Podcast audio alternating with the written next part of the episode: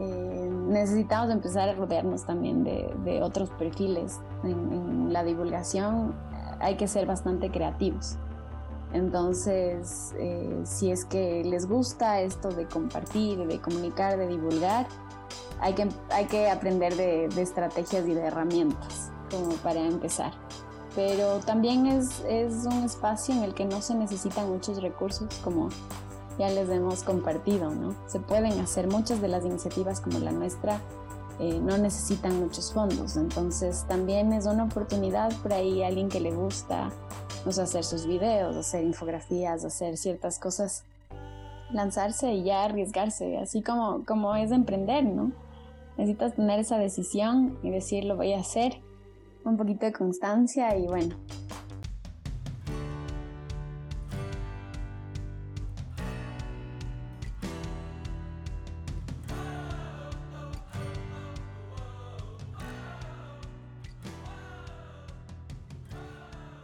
Hola, ¿qué tal amigos? Bienvenidos a un episodio más del podcast Bienprendiendo. Mi nombre es Héctor Garza y como siempre me encuentro muy contento de poder estar una semana más compartiendo lo mejor de la biotecnología, el emprendimiento científico y hablando también de temas como la divulgación de la ciencia. Esta es la primera vez que realizamos una transmisión en vivo de este podcast, espero que lo disfruten y que le saquen el máximo provecho. Así que no duden en dejar sus preguntas a nuestros invitados porque las estaremos leyendo en vivo y también los invito a dejar todas sus sugerencias y comentarios, los cuales serán muy bien recibidos y nos van a ayudar para mejorar el contenido de este programa. Si estás escuchando este episodio en Spotify y no sabías que tenemos canal en YouTube, corre a suscribirte y activar la campanita para que no te pierdas ninguna de nuestras transmisiones en vivo y de paso le puedes echar un ojo a videos anteriores del canal. El día de hoy tengo a una invitada muy especial cuyo trabajo está enfocado en temas relacionados a la divulgación de la biotecnología.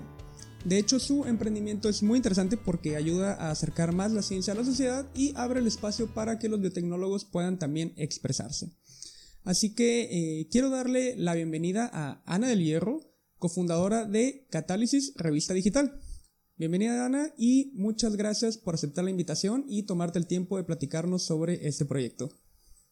Muchísimas gracias Héctor por la oportunidad y poder participar en tu podcast. No, no, gracias a ti este, por aceptar la, invitación. Y, y, bien, eh, esta invitación es precisamente porque tienen abierta actualmente la convocatoria de revista Catálisis para su próximo número dedicado a temas de bioemprendimiento. Pero antes de abordar este tema, me gustaría comenzar porque nos cuentes qué es lo que busca lograr Catálisis. Perfecto. Bueno, una, una revista de, de este tipo en, en, Ecuador, sobre todo, hace dos años que empezamos, no existía. Eh, como biotecnólogos creo que es un sentir general en la región que la gente no conoce lo que hacemos. Y, claro, es porque no hay espacios en donde podamos compartir lo que nosotros estamos haciendo, nuestros perfiles o avances. Quizás mucha la información está en inglés y por eso es que no la conocemos. Entonces, eh, esta idea surgió para poder acercar la, la ciencia, ese conocimiento a, a la ciudadanía, a la gente de a pie, como le decimos, ¿no? Tal vez todo ese conocimiento científico empieza a ser un poco elitista, porque también el acceso a la educación, el acceso como a ciertas cosas, avances, eh, en nuestra región está enfocada en ciertos grupos. Entonces, entre científicos, entre gente de biociencias, es como que nos rodeamos entre nosotros porque nos entendemos. Y claro, e, es un poco complicado también empezar a abrirse a las otras ciencias, empezar a, a ver un puente de conexión. Y nosotros le vimos a la revista como justamente ese puente, ese punto de conexión en el que por medio de artículos podamos empezar a presentar la realidad, eh, bueno, en pastillas, porque en realidad nosotros generamos artículos cortos que sean informativos y que sean entendibles. Entonces es, un montón de retos, pero nos gusta mucho esto. No, y muy importante lo que mencionas de que también sea eh, en español, porque como bien decías también la mayoría de lo de la comunicación, digamos, de la ciencia o como en investigación se comunica la ciencia es en artículos en inglés normalmente, ¿no? Este, y pues sí, precisamente logra eh, que sea poco accesible para, para todo tipo de público, ¿no? Sino es, bueno, son dirigidas a público muy especializado. Sí, y igual otra cosa que, que no mencioné, al principio fue como en, en, artículos en español, pero también desde las últimas ediciones, hace dos ediciones, nos estamos lanzando también a, a incluir a Brasil, porque hablamos de Latinoamérica y bueno, hablamos solo español la mayoría, entonces ahora también estamos involucrando al portugués para que sea como lo más natural en la región poder entender el portugués y, y no tanto cosas en inglés, ¿no? Oye, Ana, ¿y por qué es importante la divulgación de la ciencia? Bueno, creo que, que la pandemia nos ha demostrado que es imprescindible que, que nos sepamos entender con, entre la sociedad y los científicos. Y es fundamental que sepamos comunicar. Entonces, la divulgación de las ciencias es como una traducción de todo ese contenido científico a un lenguaje que sea más sencillo, que sea comprensible, que no tenga muchas teorías, pero que se enfoque en, en lo práctico, ¿no? En, poder conectar, como siempre decimos. Y, bueno, nosotros nos llamamos catálisis desde el, componente científico de acelerar, ¿no? De ver una forma en que podamos empezar a, a generar esta reacción, aunque suene un poco nerd. Sí, muy interesante, de hecho. Oye, precisamente eh, eh, debido a esta pandemia, ¿crees que Catálisis se ha visto beneficiada? Bueno, creo que eh, la época de la pandemia eh, fue demasiado abundante para la gente escuchar de términos que no conocía. Hemos vivido estos años, eh, ahora creo que la gente no escuchaba nunca antes de virus, de términos, de ARN, PCRs, y ahora eh, hemos empezado a utilizar en el lenguaje común. O sea, las personas se han hecho ahora una PCR, al menos la mayoría, y bueno, intentar al menos familiarizarse con, con, lo que está pasando, ¿no? En, en, términos de la pandemia. Pero nosotros dedicamos igual eh, un, un número a hablar sobre la pandemia, pero ahora se habla también como de esta, de este bombardeo de información, de esta infodemia, porque Ahora, en cambio, existe demasiada información y a la vez información que está errada. Entonces, ha sido un trabajo un poco más fuerte porque es como que tenemos competencia, ¿no? Antes no se hablaba de cosas científicas y ahora de repente en todo lado se habla de esto. Entonces, el reto ha sido tratar de, de, hablar sobre el, la pandemia, pero desde otras perspectivas. Sí, sobre todo cómo también llegar a, a la gente, o sea, que que puedan juzgar de manera adecuada y, saber qué información creer o, cuál no, ¿verdad? Sí, sí, totalmente. Y, y, creo que eso es un trabajo que esto de comunicar nunca nos enseñan en las escuelas. O en la universidad, al menos yo nunca recibí un módulo, una clase de cómo comunicar tu investigación o, o escribir algo que no sea un paper. Entonces, a veces resulta complicado también en menos palabras poder explicar lo que estás haciendo. Sí, oye, y, y, precisamente crees que exista una barrera entre la ciencia y la sociedad que no permita que tanto la información como los avances científicos lleguen a quienes debería de llegar?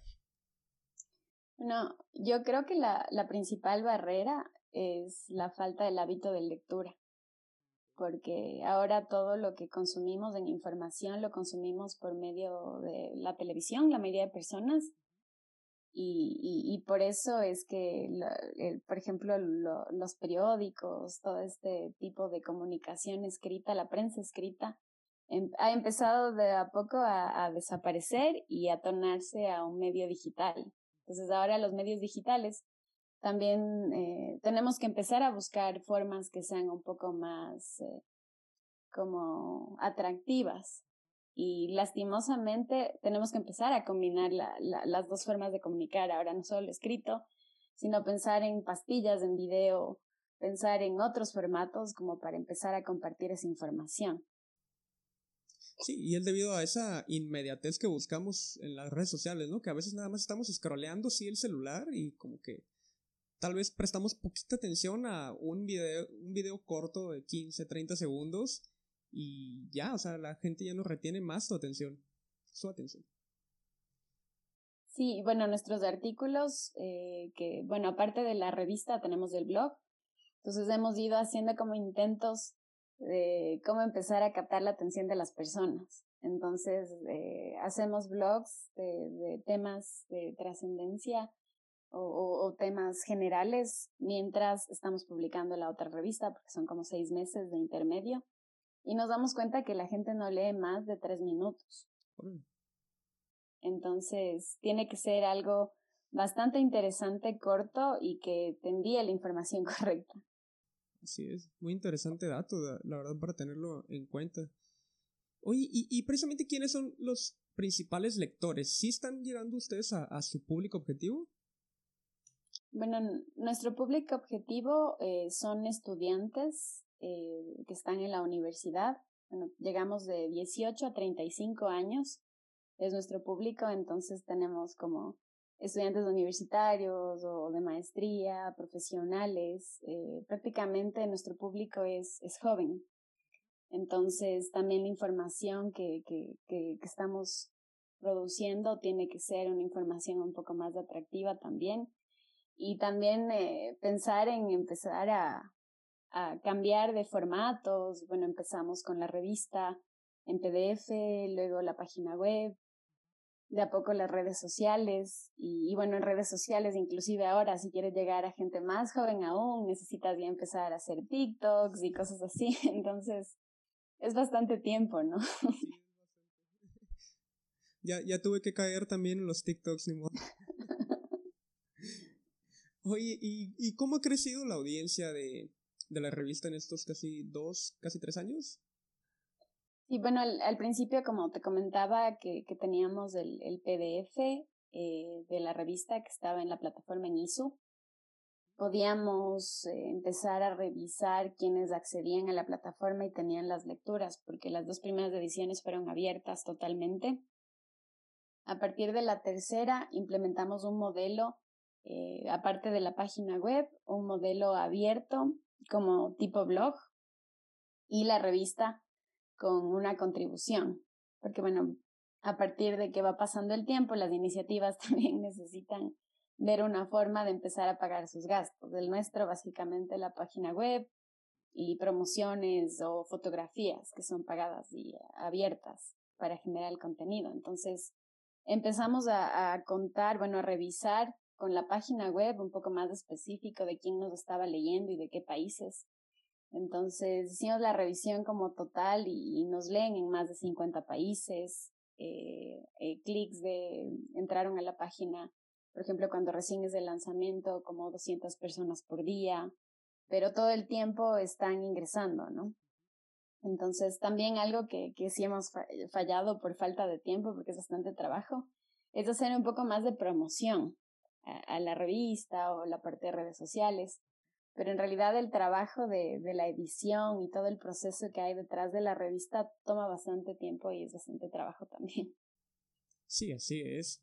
Y, y este, y, cuál ha sido la, la, respuesta? Bueno, ya me, me platicas que en promedio 200 eh, personas diarias. ¿Es lo que ustedes esperaban o tienen estimado llegar a un número determinado de personas con cada edición? O sea, que vaya incrementando este número. Bueno, más o menos el promedio de, de lectura es como que empezamos a crecer, que teníamos como la audiencia, por ejemplo, los que han comprado la revista en las ediciones han sido muy pocos. Entonces empezamos a pensar, a, a, a, mudar una forma de empezar a compartir la información. Entonces, quizás el enfoque no es eh, el, el, que paguen para, para la versión premium que le decimos, que es la, la editada completa, porque toda la información está libre ahí. Entonces, como la gente ya tiene la información libre, porque también eso es algo que, que no queríamos cortar, que si es que no pagas no lo puedas leer, sino también como incentivar a que, que, que valoren el, el trabajo que hay detrás de todo esto, ¿no? Pero mm, vamos viendo eh, cómo, cómo ir mejorando números. La verdad, estos temas de marketing eh, a nosotros nos hacía feliz al principio que nos compren 30 a 40 personas la revista. Pero ahora que estamos planificando un poco más, o sea, empezar a incentivar el crecimiento de mil lectores a dos mil, tener un poco más, después se puede transformar también en, en publicidad. Entonces ya empezar a verle esto como, como un negocio. Nosotros antes nos, nos autodenominábamos iniciativa y bueno, ahora nos damos cuenta que somos un emprendimiento, es un tipo de emprendimiento social y que ya tenemos que empezar a hablar de estos términos, ¿no? El modelo de negocio que vamos a implementar y, todo para que se mantenga con el tiempo y, bueno, estamos en ese camino. Sí, precisamente de, eh, sobre el, modelo de negocio, o este, bueno, si, si puedes eh, compartirlo, en, más adelante me gustaría eh, tocar el tema también. Sí, sí. Y, y ahora, del otro lado de la revista, ¿cuál ha sido la respuesta de los redactores? ¿Te has topado con alguien así como muy, muy especial o que ponga trabas, así sin decir nombres. Sí, bueno, las ediciones como sí hemos ido variando. Al principio empezamos hablando de biotecnología, cambiamos a bioeconomía, eh, nos topamos con la pandemia y el número sobre la pandemia, el relato de una pandemia es bastante grande, es nuestra, nuestra edición más, más grande, tiene 19 artículos y son como ciento algo de páginas. Entonces, eh, durante la edición de, ese, de, de esa revista en especial, de ese número, como teníamos temas tan científicos, nos topamos con gente bastante, bastante técnica. Entonces fue un poco complicado el tratar de ir puliendo para que no parezca que estamos quitando información, sino que más bien, bueno, no sé si hablas de, de ciertos términos, explícalos, no todo con nota al pie, sino que esté como en el escrito, que sea como, por eso lo denominamos relato, porque queríamos que sea algo fácil. Y tiene que ser en cuatro mil caracteres, entonces página y media. En realidad sí, sí, fue bastante, bastante complejo. Creo que ese fue el número más difícil porque fue el más técnico. Y bueno, gente también que, que nos pregunta si es que les pagamos, que cuánto pagamos por, por los artículos, o los revisores también, que, que, dicen cuánto es la paga y bueno, esto es un trabajo voluntario de parte y parte, entonces nos hemos topado con eso. Más por la experiencia, pues, de, de participar en un proyecto así. Claro, pero hay gente que, que es su trabajo revisar textos científicos, por ejemplo. Entonces ellos veían la convocatoria y decían que les interesa y que bueno, que cómo es contratos y paga. Y, y claro, nosotros nunca ponemos en la publicidad de escríbenos, es voluntario, por el amor a la ciencia, alguna cosa así. Así es. Oye, ¿y cómo podemos despertar el interés de las personas para que, por ejemplo, o sea, lean tu revista o sigan cuentas de redes sociales dedicadas a temas científicos cuando esto no, no, no está dentro de, de, su interés, ni tampoco a lo mejor dentro del interés de su círculo cercano. Es decir, que pues no tienen idea de cómo, de que existe eh, eh, es, estas cosas, cómo se puede llegar a esas personas. Bueno, nosotros nos hemos dado cuenta que, que, bueno, las redes sociales han sido un componente clave porque sí nos permite llegar a una comunidad que no es tan cercana a la nuestra y ampliar como el Internet y, las redes sociales tienen una llegada muy amplia, ha sido bastante provechoso, pero en realidad cambiar esto, esto cultural, de que en lugar de que si viste en la tele es cierto, pueda ser que, que puedas, aunque sea, consultar directamente a este tipo de cuentas, creo que es cuestión de promoción, porque la mayoría de personas no saben que, que existimos. Entonces sí ha sido un trabajo de que debemos unirnos todos, o sea, las, iniciativas de intentar llegar a, a, espacios más, eh, como un poco más masivos. Siento que a veces que si no llegas a la televisión no existes. Entonces, intentar que nos promuevan eh, también otros medios para que la gente escuche. Y, y bueno, otra cosa que, que, que, nos ayudaría mucho, aparte de las redes sociales, y hemos visto nosotros, es, es el compartir la información por WhatsApp, porque es otro tipo de información directa y, y bueno, cambiar lo, lo, lo cultural a que, que se puedan interesar. Bueno, creo que es un proceso, pero vamos por los niños, por los más jóvenes, que creo que ahí eh, está bastante la clave para transformar. Sí, bueno, ya, ya por WhatsApp ya se lo puedes enviar a tus papás, a tus primos, a tus amigos que, que no están dedicados a esto y ya al menos le, le dan una leidita y ahí te ayudan a compartir, ¿no? Más fácil. Sí, sí, sí. Oye, ¿y por qué dedicar un número de la revista Catálisis a este tema del emprendimiento en biotecnología, al, al bioemprendimiento? Bueno, nosotros volvimos al tema científico porque, bueno, pasamos igual después de la pandemia, hablamos sobre temas de equidad, eh, hablamos eh, de nuevo sobre la realidad de la pandemia desde otra perspectiva, porque esto, esto de, de, de la COVID nos ha tenido en ese tema, ¿no?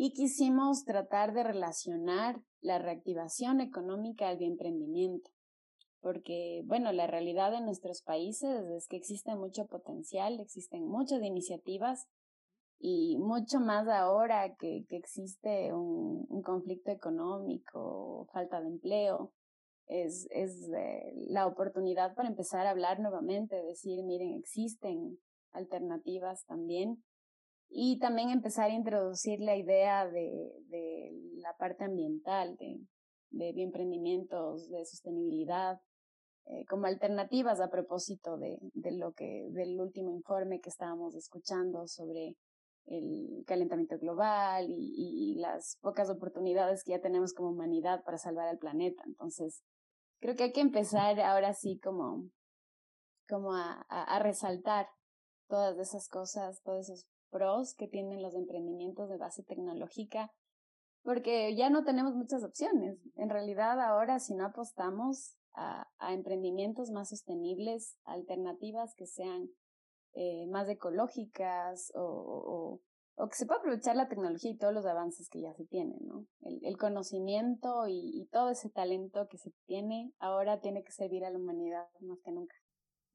Y es que de, de, de eso debería ser tratarse la ciencia, ¿no? De, de poder generar eh, respuestas a, a, problemas que nos están aquejando ahorita como humanidad y, y pues sí, se están creando muchos emprendimientos eh, pues que tienden hacia lo sustentable, ¿no? Como producir carne de laboratorio porque sabemos lo que la cantidad de CO2 que puede llegar a, a, emitir este los ganados, ¿no? A, a nivel mundial.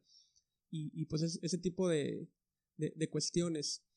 ¿Y cómo deciden el tema de cada edición?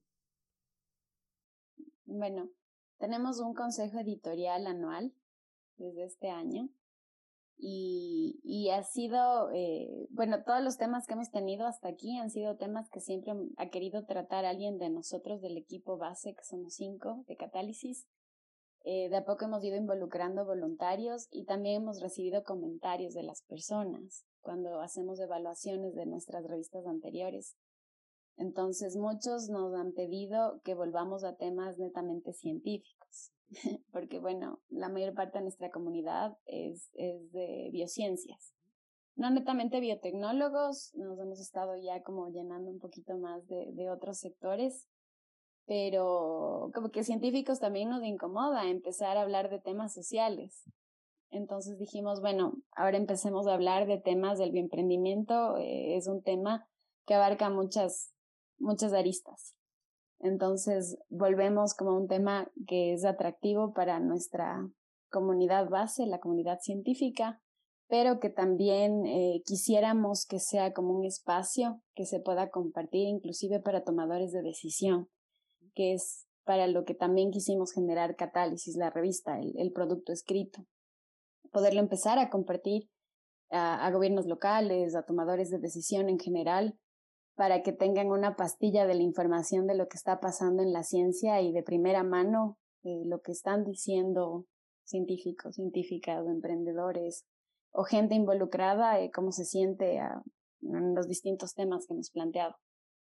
Pero bueno, yo creo que en redes ya nos va a tocar empezar a hacer alguna consulta de como qué temas, qué quisieran hablar, aunque creo que para la siguiente edición eh, este tema de calentamiento global, que nos quedan pocos, pocos días, quizás podría ser una buena temática para, para poder abordarla.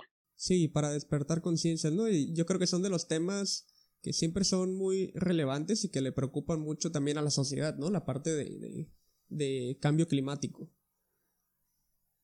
Sí, sí. Ana, háblame un poco más de ti.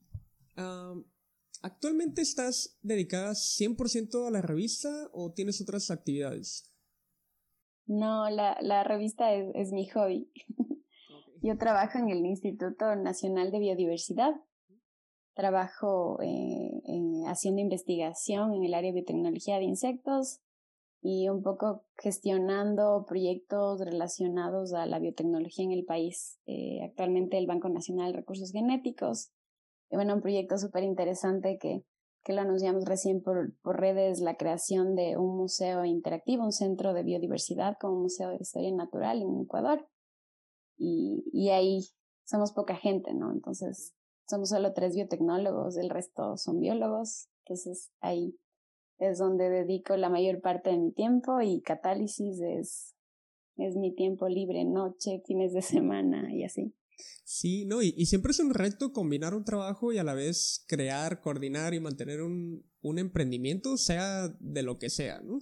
Y, pero cuéntanos cómo ha sido esa experiencia de, de llevar eh, pues tu trabajo y este proyecto que va creciendo. Sí, bueno, no lo podría hacer sola, por eso yo decía, Héctor, te admiro un montón este proyecto del podcast, hacerlo solo, porque, bueno, nosotros, aparte de, de los cinco chicos con los que empezamos esto, que estamos divididos, eh, yo me hago cargo de la parte de edición de, de, de la revista, eh, de, la parte de artículos, de revisores, redactores, como que el contacto por mail. Eh, tenemos otra persona a cargo de blog, otra de redes sociales, otra de la parte de diseño de la revista de correos, cosas así. Y ahora tenemos también un equipo de cinco voluntarios más y estamos reclutando más aún porque cada vez el trabajo es más grande. Entonces, eh, sí, sí se necesita, te das cuenta que a medida que, que la iniciativa se torna ya el emprendimiento y ya lo quieres ver como algo un poco más establecido, se necesita un poco más de tiempo. Entonces, los fines de semana también ya, ya son cortos para, para poder hacer como todo este trabajo. Yo paso leyendo artículos después de que ya empieza la época de recepción. Yo me leo los artículos dos, tres veces, así. Entonces, eh, aparte que hay los revisores, en realidad Catálisis somos como 20 colaboradores para poder tener una, una revista eh, que, que está ya al aire. Entonces hay mucho trabajo de, de cinco meses atrás de, de, de, cada una de nuestras ediciones. Oye, pues sí, sí es un equipo bastante grande y, pues como te comentaba hace rato, voy a tener que comenzar a reclutar ya eh, voluntarios porque sí, eh, digo, entiendo esa parte, ¿no? De, que, que, uno no puede estar pendiente de, de todo y si es mucho trabajo y si y no lo puedes hacer completamente bien si lo quieres hacer, hacer tú solo. Sí, totalmente. Y, y, bueno, nosotros también le hemos visto a la revista como un espacio de crecimiento profesional. Entonces, eh, creemos que al, al tener los voluntarios nos ayudan mucho, pero también les damos ese espacio para que puedan ser ellos mismos, vengan con sus iniciativas, con sus ideas, que no es que como relación jefe y, y los minions, algo así, sino nosotros les involucramos como parte del equipo y, y, y estamos intentando formar co como un equipo alterno para que en algún momento, bueno, yo estoy dirigiendo la revista casi tres años, poder dar un paso al costado y refrescar eh, teniendo a alguien más que lo dirija y que sea como algo más así, ¿no? Como un proceso para que tenga un poco más de permanencia. Oye, está muy interesante, te voy a robar ese tip. sí. Oye, ¿y cómo es el proceso de convertirte en editora de una revista? Te lo pregunto porque pues seguramente habrá también más compañeros dedicados a la ciencia que les gustaría comunicarla a través de una revista, pero no saben cómo, no saben por dónde. Bueno, eh, no, no es como mucha casualidad que llegamos a, a generar catálisis, de hecho, bueno, yo desde el colegio fundé el club de periodismo, luego en la universidad eh, creé una revista, continué una revista Biogénesis, justo con uno de mis compañeros que es ahora parte de Catálisis. Entonces el, el intento de esa primera revista de Biogénesis en la Universidad ESPE en, Ecuador eh, fue eh, un espacio en el que aprendí mucho con comunicadores porque era un proceso acompañado y bueno, era prácticamente un boletín Entonces, cuando armamos la revista en el 2019, eh, la primera edición fue prácticamente eso, un boletín, como decir qué, qué se hace, como es un poco más, más cercano, eh, como las experiencias que se cuentan, parecido a lo que se hace en la universidad, como hay equipos aquí, grupos acá. Pero bueno, el, luego darte cuenta que hay que empezar a generar contenido y todas las revistas al paso de los años han tenido una transformación y cada una ha sido un aprendizaje. Personalmente, bueno, yo eh, la parte de edición es mucho coordinación. Entonces es poder, eh, después de que ya sabemos la temática, con el consejo editorial, eh, que son personas no solo científicas, sino también hay comunicadores de la ciencia, gente que está como en otro ámbito, nos ayuda mucho y no solo son de Ecuador, tenemos gente de Guatemala, tenemos gente de Argentina, de Brasil. Entonces, esto de que la revista sola, o sea, nosotros cinco desde Ecuador no vamos a poder sacar una idea así fuera de Ecuador. Eh, entonces, sabíamos que teníamos que empezar a involucrar a más personas. Entonces, Catálisis ahora es un espacio colaborativo, en que sí lo creamos nosotros, pero eh, el proceso editorial lo hacemos entre algunas personas. Entonces, lo que yo hago, mucho leer, leo para que tenga mucho sentido eh, los artículos que recibimos con la edición. Prácticamente ese es mi trabajo de ver qué tan acertado es y después yo lo paso a los, al equipo del consejo editorial para hacer una revisión de criterios mínimos, como extensión y, ciertos parámetros, sobre todo extensión y, que tenga un lenguaje que no sea tan técnico. Entonces, después del consejo editorial, los criterios mínimos se pasa a los revisores pares, que ellos sí ya lo revisan como en una rúbrica que es completa con un montón de cosas, comentarios para poderlo mejorar. Después de eso regresa a los redactores, se hacen los cambios, regresan a mí nuevamente, yo los vuelvo a leer. Luego pasa eh, un proceso de, de, estilo, un proceso de revisión de, de, citas, de que no haya plagio, que no sea copiado textualmente de algún lugar. Y luego eh, la persona de comunicación también les da sus toques en puntuación y cosas así. Y luego va el diseño. Entonces, sí es bastante, bastante completo, se aprende mucho. Oye, sí, qué interesante, ¿eh? la, la verdad no, no conocía cómo, cómo se podía llevar este todo el, el, proceso de edición, o sea, desde que incluso desde que sacan la convocatoria para redactores hasta que se publica, o sea, es muchísimo, me imagino, y han de tener la cabeza también llenísima de información. Se aprende bastante porque los temas que hemos hecho han sido muy variados. Entonces, eh, yo creo que la clave es que, bueno, no nacemos sabiendo muchas cosas. Eh, yo no conocía mucho de, lo que hago, he participado en muchos cursos, webinars, eh, me ha ayudado mucho el apoyarme del conocimiento de, de nuestros compañeros, los periodistas científicos o comunicadores, como para que nos vayan como puliendo también.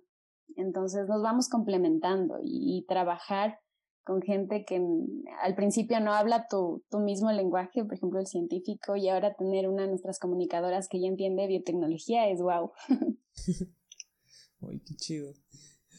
Ana, ahora hablemos un poco más de historia, de los orígenes y motivaciones que te llevaron a comenzar con, con este emprendimiento. Cuéntame, ¿cuándo surge la idea de formar Catálisis? ¿Y cómo fue todo el proceso? Bueno, Catálisis eh, empezó a construirse desde la primera cumbre de líderes de Olbayotega en Chile. Para mí fue bastante nuevo conocer sobre este término de divulgación científica, saber que hay iniciativas de comunicación de las ciencias en Chile y conocer a, una de, mis compañeras, a Tamara Bustos, que, es, una, es biotecnóloga también, pero es una persona que tiene un componente un poco social también. Las dos como que tenemos esa perspectiva de, de trabajar con las personas, hacerlo un poco más eh, social, más acercado, que no sea como la empresa lejana de las personas que solo genera dinero. Entonces, Tamara es la creativa, ella es la que diseña. Entonces, eh, en realidad, Catálisis nació cuando las dos empezamos a hablar de, de, de este tema. Bueno, Inicialmente Catálisis eh, nació de un emprendimiento anterior que, que fuimos parte Tamar y yo en Ecuador. Y después nos separamos eh, justamente con la revista porque, bueno, el otro emprendimiento tenía como una idea distinta, ¿no? De hacerle un poco más difusión de las ciencias y nosotras queríamos hacer algo de divulgación.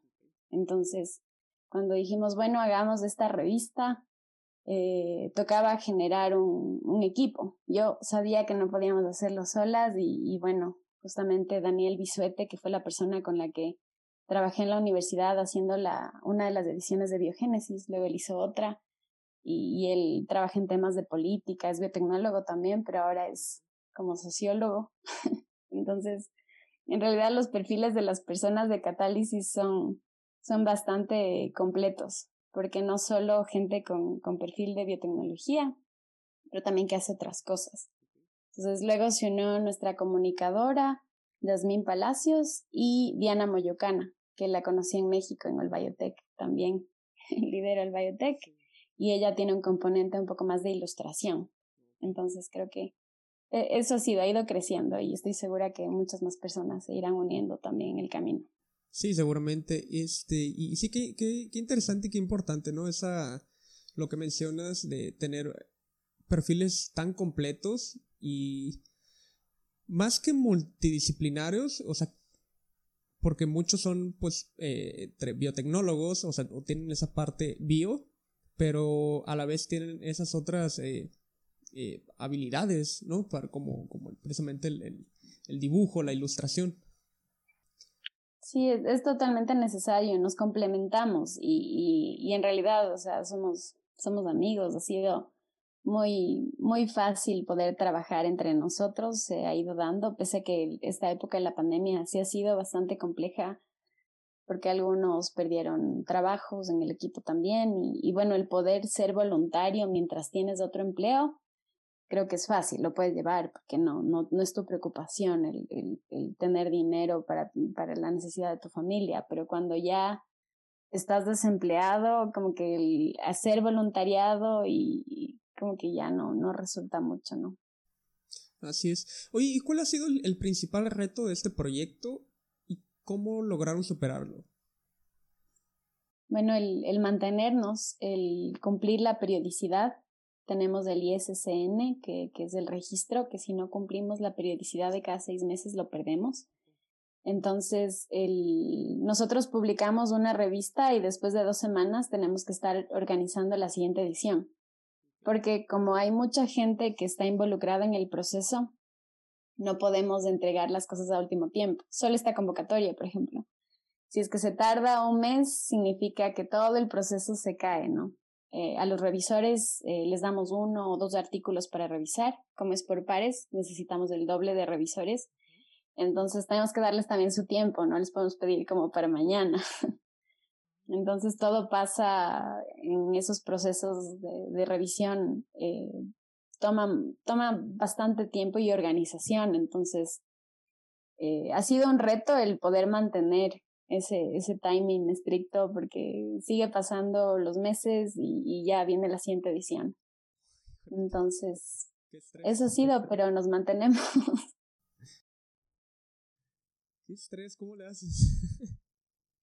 Bueno, yo creo que les presiono a los chicos. Yo todo con agendas y tratar de tener más personas para que no estemos tan cargados. Entonces, el, también ya redujimos un poco el, la cantidad de artículos en la revista, porque hemos ido viendo también que si tienes 19 artículos, tal vez los primeros 5 tienen un poco más de atención que los otros y los últimos ya no tanto. Entonces, para reducir también esta carga de trabajo que hay detrás de la edición de una revista, hemos decidido tener hasta 10, 12 artículos por edición. Entonces ya nos hemos ido flexibilizando también para no explotar tampoco a, a nuestros voluntarios. Bueno, pues así que ya saben, si, si eres redactor de la revista, entrega tus artículos a tiempo. sí, por favor. Porque, bueno, el retraso de un día hace que se retrase todo, ¿no? Es, es dominó. Pero bueno, lo superamos, el equipo trabaja bajo presión bastante bien. Hay una que otra revista que la hemos terminado el día del lanzamiento. Inclusive hubo una que estuvimos editando durante el lanzamiento, que antes lo hacíamos, las, las dos primeras ediciones las hicimos en persona, pues por problemas técnicos, mientras hacíamos el lanzamiento en físico, todavía se estaban haciendo ediciones en la versión final. pues qué, qué, qué, buen reto, eh, la verdad. Y, y, no, te felicito, te felicito por todo el trabajo que, que tienen todo el, el equipo de, de Catálisis. Muchas gracias, Héctor.